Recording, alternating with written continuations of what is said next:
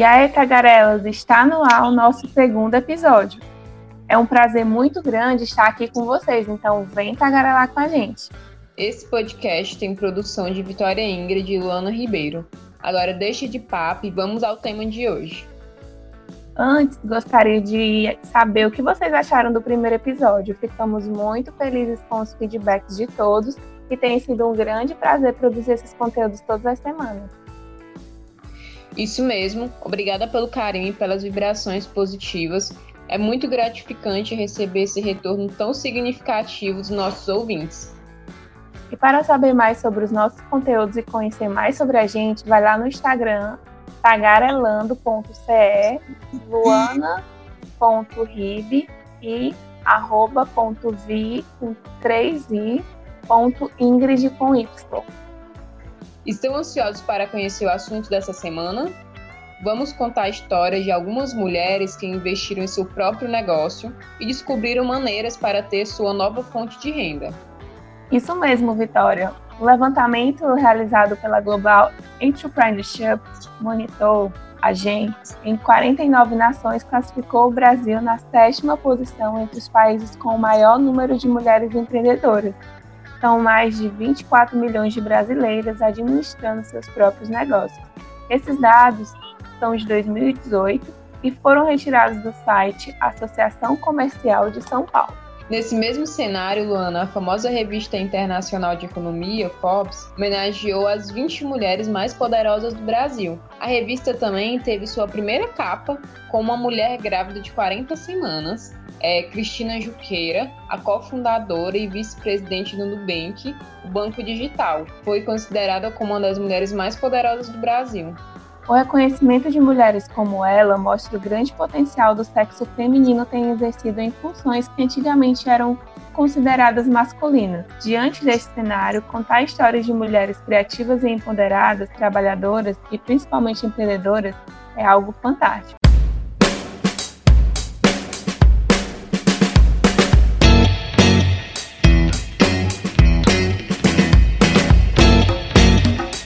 Karina Rebouças tem 30 anos, mora no Jardim das Oliveiras, mãe de três filhos, formanda em pedagogia, teve seus trabalhos interrompidos devido à pandemia. Daí, vendo a necessidade e a demanda que seria de máscaras de pano, ela decidiu empreender. Ela começou a comercializar as máscaras e kits desenvolvidos para essa pandemia. Confere aí a história dela. Meu nome é Ana Karina, tenho 30 anos, sou estudante de pedagogia, estou concluindo o curso e eu dou aula de reforço escolar.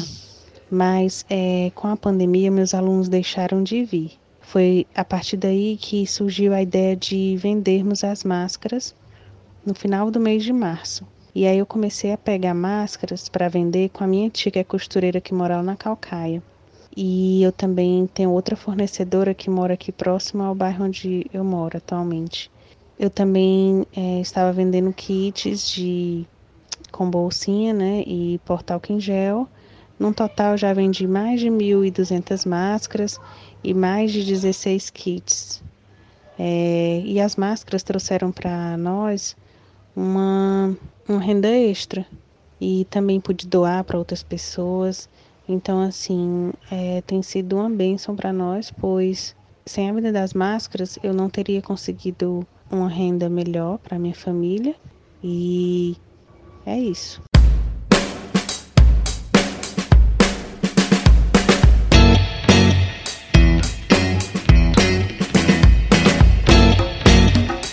Super bacana esse projeto da Karina Rebouças, nesse período de quarentena onde tantas pessoas perderam seus empregos. É muito bom ver que pessoas como a Karina têm feito desse momento tão difícil uma fonte de renda. E mudando um pouco de ramo, agora a gente vai falar sobre roupas. E como vocês bem sabem, Fortaleza é um forte polo de confecção de roupas, principalmente quando o assunto é moda praia. Sempre tem espaço para mais um novo empreendedor nesse segmento. E quando se é jovem, mulher e não tem tantas oportunidades no mercado, o que fazer? Letícia Albuquerque viu a dificuldade como uma chance de crescer como dona do próprio negócio fez uso das suas habilidades, do conhecimento que tinha com confecção de moda praia e criou a marca Estilo Sereia. Curiosos para conhecer a história dessa jovem empreendedora? Então vamos conferir. Bom, meu nome é Letícia Albuquerque e eu tenho 22 anos. E o nome da minha marca é Estilo Sereia. Como surgiu a Estilo Sereia? Eu costumava olhar o Pinterest para ver novidades de biquíni das gringas, modelos diferentes, e eu queria muito ter esse tipo de modelo que aqui em Fortaleza ninguém fabricava. E como a minha mãe, ela tanto modela, corta e costura, é, eu costumava mostrar para ela as fotos e ela dizia, pois bora fazer e tal, vamos tomar essa iniciativa. E aí é, eu peguei um modelo, ela olhou, desenhou, cortou e costurou. E aí eu postei a foto no Instagram, no Stories, e muitas meninas gostaram e me perguntaram onde eu tinha comprado. E aí eu falei que é, minha mãe tinha feito com os retalhozinhos na época que tinha em casa, o modelo que eu queria. E elas ficaram me perguntando o porquê de não expandir, né, esse dom em fazer biquínis para vender. E aí a gente sentou e conversou para podermos ter, né, mais ou menos uma ideia se valeria ou não a pena abrir uma marca, um CNPJ para a gente vender biquínis. Daí a, esti a Estilo Sereia surgiu através desses pedidos dessas meninas é, pelo Instagram. Desde então a gente começou a fabricar e o processo de criação é, no começo é bem difícil porque eu não tinha muita verba para comprar material. E por que moda praia? A gente mora no Ceará e é um um estado bem quente, né? É cheio de praias. Todos os dias você vê uma pessoa na praia, não importa se é final de semana, não. E aí eu via que a demanda da moda praia era muito grande e muito procurada. Então a gente começou a fabricar peças por encomendas. A gente não tinha pronta entrega até então, né? Então a gente fazia por encomenda. A cliente escolhia a parte que ela queria do biquíni, diferente ou não, tanto a parte de cima quanto de baixo. Esse foi mais ou menos um ápice para estilo seria crescer, porque muitas empresas não, não faziam, né, na realidade, por encomenda, e a procura foi muito grande. As metas para o futuro da gente é abrir uma lojinha, né, porque por enquanto a gente só tem a lojinha virtual, mas a gente quer abrir uma loja física e eu espero que futuramente a estilo seria cresça bastante e que venha a ser um sucesso, sim. Claro, acho que todos, todo e qualquer empreendedor quer que sua empresa cresça e que seja um sucesso. Como é ser uma empreendedora tão nova? Eu, eu acho diferente, porque eu sempre fui muito de meter as caras, né? Tipo, se é para fazer, a gente vai fazer, mas eu também tive muito ajuda para abrir meu CNPJ, para correr atrás, para ir atrás de material, tem as dificuldades no caminho de ser empreendedora, porque você tem que mexer com muitos papelados. É difícil, às vezes é muito difícil. E as pessoas se surpreendem pelo fato de eu ter 22 anos e já ter a minha marca, né? E eu acho isso muito gratificante. Eu agradeço muito pela minha companheira de trabalho, que é a minha mãe, que sem ela a estilo seria não, não anda de jeito nenhum. Eu só sou a parte administrativa. Tudo da estilo sereia, montagem, estilos, tudo é ela, então eu sou muito grata a ela. E eu espero realmente que a estilo sereia cresça muito, que se Deus quiser ela vai continuar crescendo.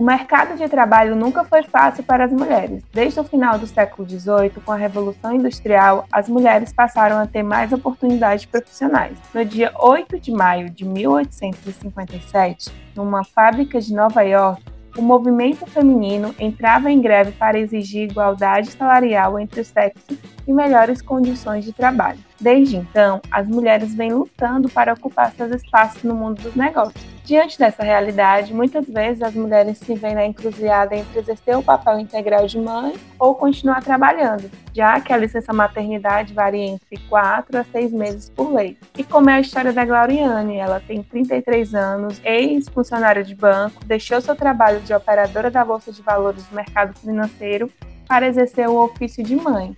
Nesse período, ela descobriu que tinha o dom para fazer bolo e começou a empreender. Confere aí a história dela.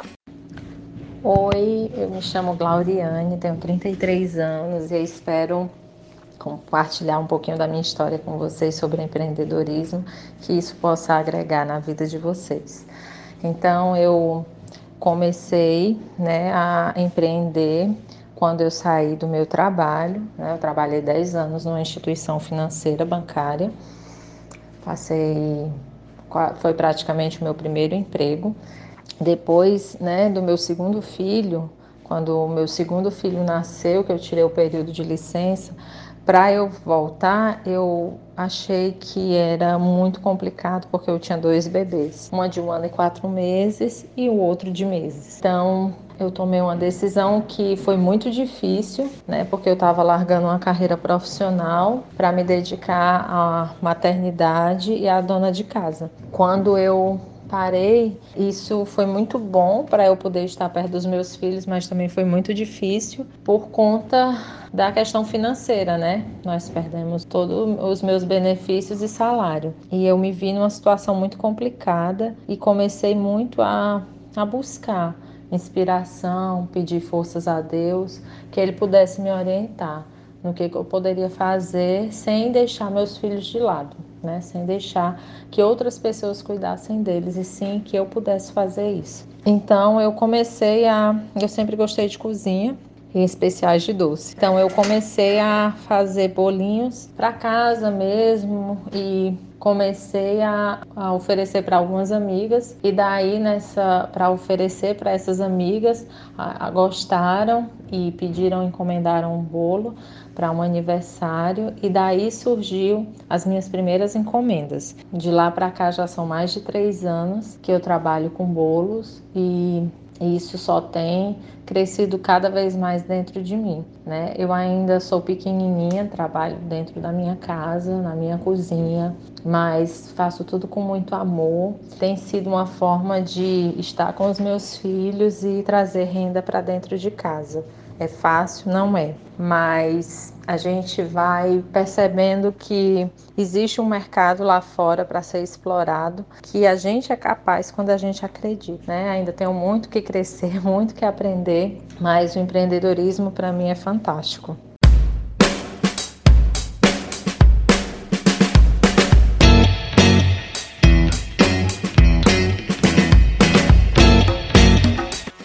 Nós mulheres não somos super heroínas, mas exercemos esse papel muito bem.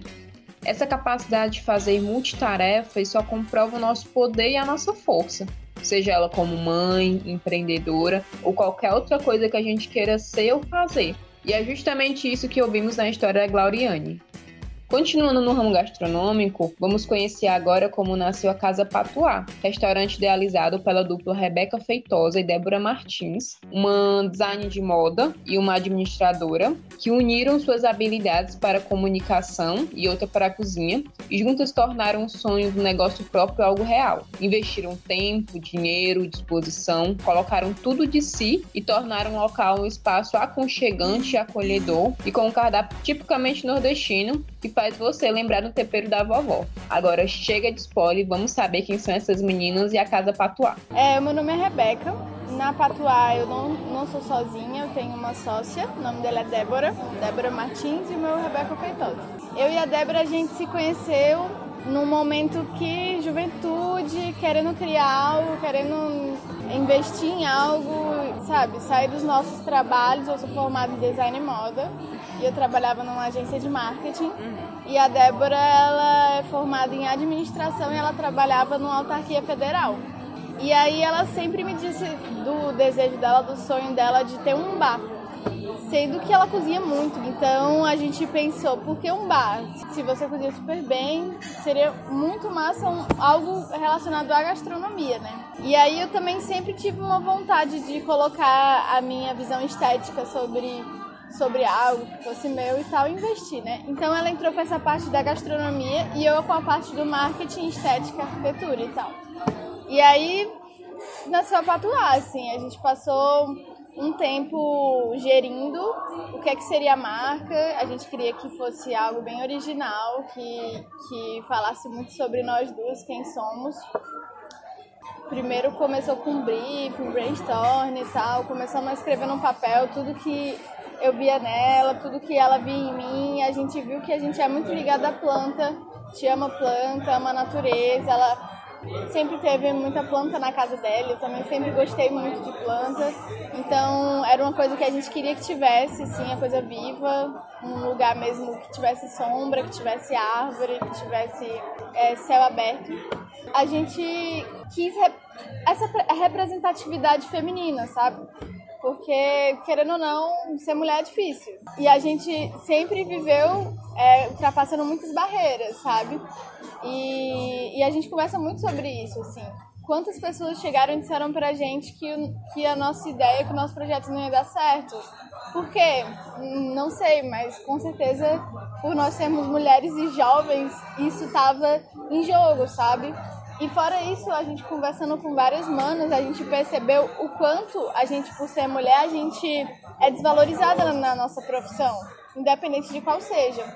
E aí a gente teve até um caso de uma, uma das meninas do bar, Tainá, que ela chegou e ela fez um curso de, de barista e, e ela nunca conseguiu arranjar um trampo, assim, porque geralmente os restaurantes e bares preferem homens, homens fortes porque tem a coisa do movimento do bar, do músculo e tal, aquela coisa do estilo, e ela acabava ficando por último e sem, sem emprego, sabe? Sendo que é uma mina muito trabalhadora, sabe? Muito comprometida que não tinha oportunidade. Então, essa história dela fez com certeza. A gente começou assim, querendo, claro, valorizar as mulheres, mas não era uma coisa prioritária ter só mulher. Mas aí, depois da história dela, que a gente viu quanto que é difícil realmente estar no mercado de trabalho, sabe? Ter espaço a gente começou a entender que a gente podia ser esse espaço de acolhimento.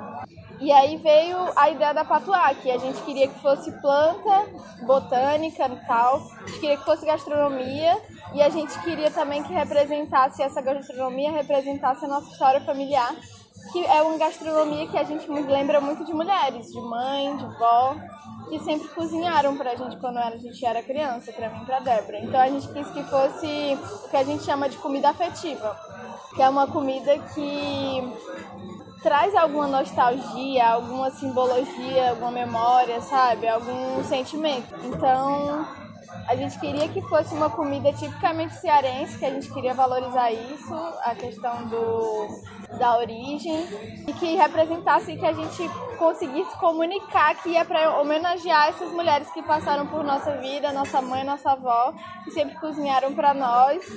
E aí aproveitamos e linkamos isso com as profissionais que não tinham espaço no mercado como mulher. E aí fomos construindo um conceito muito sólido pra gente, assim, do que a gente acredita na nossa vida mesmo e do que a gente quer pra cá.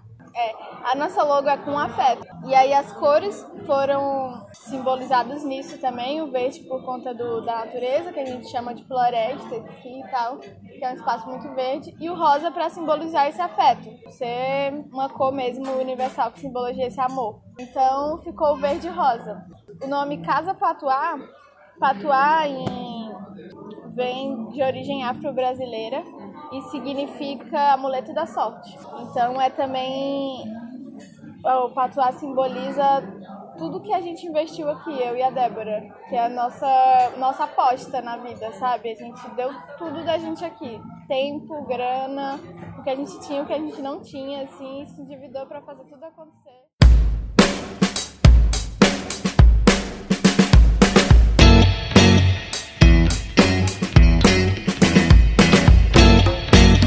Você pensa que acabou? Espera aí que preparamos para vocês o momento tag. Escuta aí.